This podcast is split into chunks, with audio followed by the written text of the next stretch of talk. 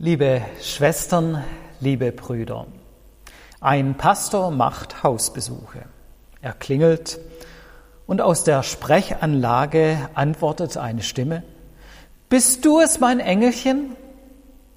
Der Pastor ist etwas verwirrt, aber dann antwortet er schlagfertig, Nicht direkt, aber ich bin von der gleichen Firma. Tja, da hat offensichtlich jemand auf einen Engel gewartet aber nicht auf einen Boten vom Himmel, sondern auf eine ganz normale Person, einen ganz normalen Menschen. Ein Engel kann in unserem Sprachgebrauch einfach ein geliebter Mensch sein, den wir besonders mögen. Im Normalfall bezeichnen wir darüber hinaus damit auch einen Menschen, der besonders nett ist oder der besonders hilfsbereit ist. Zum Beispiel die Pannenhelfer des ADAC bezeichnen wir auch als gelbe Engel. Und wir feiern heute im Gottesdienst auch eine Taufe und für die Eltern ist wahrscheinlich ihr Kind auch sowas wie ein kleines Engelchen, denn sie haben ihn besonders lieb. Mit dem Stichwort Engel verbinden wir wahrscheinlich zur Weihnachtszeit auch noch etwas anderes. Wir denken vielleicht an weihnachtliche Deko und für viele gehören Weihnachtsengel mit dazu. Wenn man im Internet nach Bildern von Weihnachtsengeln sucht, dann findet man vor allem niedliche und kindlich wirkende Figuren mit Goldglitzer und kleinen Flügelchen. Aber eigentlich, eigentlich sind Engel etwas anderes. In unserem heutigen Bibeltext begegnet uns zum Beispiel ein Engel. Maria erscheint ein Engel, der ihr erzählt, dass sie ein Kind bekommen wird, das sie Jesus nennen soll. Und Maria sieht in diesem Text keinen geliebten Menschen, der an der Tür klingelt, auch kein süßes, kleines Engelchen, das goldglitzernd ein Gewand anhat, und sie mit blauen Augen anschaut? Nein, es wird uns gar nicht richtig berichtet, wie der Engel bei Maria aussah.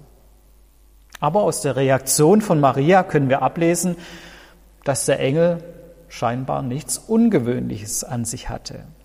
Er scheint auszusehen wie ein normaler Mensch. Kein Leuchten, kein, Gold, kein Goldglitzer, keine Flügel kein Schweben über dem Boden. Auffällig ist aber, dass Maria über den Engel erschrickt. Aber nicht, weil er irgendwie ungewöhnlich aussah. Lukas berichtet das so. Sie aber erschrak über die Rede und dachte, welch ein Gruß ist das? Maria wundert sich also nicht über die Erscheinung des Engels, sondern über seinen seltsamen Gruß. Sie erschrickt wirklich darüber. Und dieses Erschrecken über einen Engel, das ist in der Bibel geradezu typisch. Wenn den Menschen der Bibel ein Engel entgegentritt, dann rufen sie nicht aus, ach, wie süß. Nein, sie erschrecken. Sie fürchten sich. In einem wirklichen Engel begegnet uns nämlich Gott, der Heilige, der Allmächtige. Durch einen Engel kommt eine neue göttliche Dimension in unsere irdische Wirklichkeit hinein. Und das ist zunächst einmal ungewohnt. Ja, es ist sogar erschreckend. Es gibt da etwas, das unseren menschlichen Horizont übersteigt, etwas, das größer ist als wir, das wir nicht verstehen und nicht beherrschen können. Natürlich kann uns Gott auch als süßer, kleiner und netter Weihnachtsengel begegnen, aber er ist so viel mehr. Er ist der mächtige Schöpfer der Welt. Er ist die Kraft und die Energie, die das ganze Universum zusammenhält. Wer diesem Gott begegnet, der erschrickt erst einmal über seine Größe, über seine Macht. Diese adventliche Geschichte und die Geschichten über Engel in der Bibel zeigen uns also so manches über das Wesen der Engel. Auch im Taufspruch unseres Täuflings tauchen die Engel auf. Im Psalm 91, Vers 11 steht die Zusage, denn Gott wird seine Engel schicken, um dich zu beschützen, wohin du auch gehst.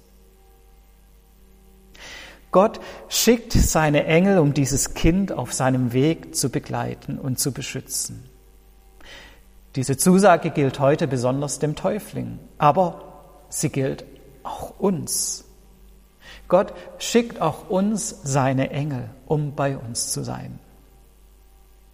Und da geht es um mehr als um nette und geliebte Menschen, die hilfsbereit sind. Da geht es um mehr als um glitzernde und harmlose kleine Weihnachtsengel die am Christbaum hängen. Nein, in diesen Engeln, die uns begleiten sollen, begegnet uns Gott selbst, der Schöpfer und Erhalter der Welt, der mächtige Gott. Nicht umsonst spricht die Bibel an anderen Stellen von den himmlischen Heerscharen und meint damit die Engel. Die Engel in Gottes Hofstaat sind keine harmlosen Deko-Objekte. Sie sind die Streitmacht Gottes, mit der er uns beschützt. Mit dieser Macht Gottes darf unser Täufling in seinem Leben rechnen. Mit dieser Macht Gottes darf jeder rechnen, der auf den Gott der Bibel vertraut. Neben dem Erschrecken über die Gegenwart eines Engels ist in der Bibel noch etwas anderes, sehr typisch für die Engel. Bei ihnen ist immer in besonderer Weise ihre Botschaft wichtig. Das zeigt sich schon an ihrer Bezeichnung. Im Hebräischen heißt Engel Malach und das bedeutet wörtlich übersetzt Bote, Gesandter. Und das griechische Wort Angelos wird genauso übersetzt. Ein Bote, ein Gesandter Gottes. Das also ist von der Bezeichnung her die Hauptaufgabe eines Engels, eine Botschaft weiterzugeben. Und deshalb werden sie auch in der Bibel nicht ausführlich beschrieben, wie sie aussehen, was sie anhaben, sondern es ist allein wichtig, was sie sagen. Es geht nicht um die Person, es geht um ihre Botschaft. Aus diesem Grund werden sie an vielen Stellen auch nicht als Engel erkannt. Sie haben eben keine Flügel und Glitzer nicht. Sie wirken oft wie normale Menschen, die eben eine besondere Botschaft haben. Und erst im Nachhinein vielleicht werden sie dann als Engel erkannt. So ähnlich ist es auch in unserem Text mit Maria. Sie erschrickt nicht über das Aussehen des Engels, weil er wahrscheinlich wie ein normaler Mensch aussah, sondern sie erschrickt über seine Botschaft. Und diese Botschaft, die der Engel der Maria überbringt, ist ja ganz schön herausfordernd. Maria erfährt, dass sie ein Kind bekommen soll, obwohl sie mit noch keinem Mann geschlafen hat. Sie ist mit Josef verlobt und diese Schwangerschaft wird sie verständlicherweise in ziemliche Schwierigkeiten bringen, vor allem in der damaligen Welt. In der damaligen Zeit wurden Mädchen im Teenageralter verheiratet, zwölf bis 14 Jahre ungefähr. Es ist davon auszugehen, dass Maria in ähnlichem Alter war. Also ein Teenager, der eigentlich von einer normalen Ehe mit Josef träumt. Das, was der Engel ihr sagt, muss ihr Leben also ziemlich aus der Bahn geworfen haben. Das ist keine nette Botschaft. Das ist keine harmlose Botschaft, sondern für Maria und der Folge auch für Josef eine ziemlich unangenehme, unbequeme Botschaft. Das Besondere bei Maria ist, dass sie sich darauf einlässt. Sie sagt ganz demütig, siehe, ich bin des Herrn Magd, mir geschehe, wie du gesagt hast. In dem Wort Demut steckt ja auch das Wort Mut. Und ich finde diese Antwort der Maria richtig mutig. Da erscheint ihr der allmächtige und heilige Gott in Form eines Engels. Und der Engel verlangt eine ziemlich herausfordernde Sache. Aber Maria vertraut der Botschaft. Maria vertraut Gott. Sie vertraut darauf, dass Gott mit ihr einen guten Weg gehen wird. Und sie lässt sich auf diesen Weg ein. Ganz schön mutig. Im Grunde ist es mit dem Glauben heute genauso wie bei Maria. Gott fordert uns auch heute noch auf, dass wir uns auf ihn einlassen sollen, dass wir ihm vertrauen sollen. Maria hat sich damals auf dieses ungeborene Kind, auf ihren Sohn Jesus eingelassen. Und so etwas Ähnliches möchte Gott auch von uns heute, dass wir Jesus in unser Leben hereinlassen, dass er in uns wachsen kann, groß werden kann, dass wir unser Leben an ihm ausrichten. Das ist auch heute noch nicht immer eine bequeme und nette Botschaft. Das kann auch heute ziemlich herausfordernd sein und vielleicht sogar erschreckend. Aber es führt zu einem guten Ziel. Es führt zu einem Weg in der Gegenwart Gottes. Für mich selbst wurde einmal meine eigene Mutter auf meinem Glaubensweg zu einer Art Engel, zu einer Botin Gottes. Als ich nach der Schule vor der Frage stand, welchen Beruf ich denn ergreifen sollte, hat sie eines Tages zu mir gesagt, du könntest ja eigentlich auch Pfarrer werden. Ich kann mir das gut vorstellen. Das Seltsame war, dass ich diese Berufsoption mir selbst sich innerlich auch schon aufgedrängt hatte. Aber ich konnte mir das gar nicht gut vorstellen. Ich habe mich dafür überhaupt nicht geeignet gefühlt. Und dann sagt dieser Engel in Form meiner Mutter zu mir, schlag doch diesen Weg ein. Gott ist bei dir.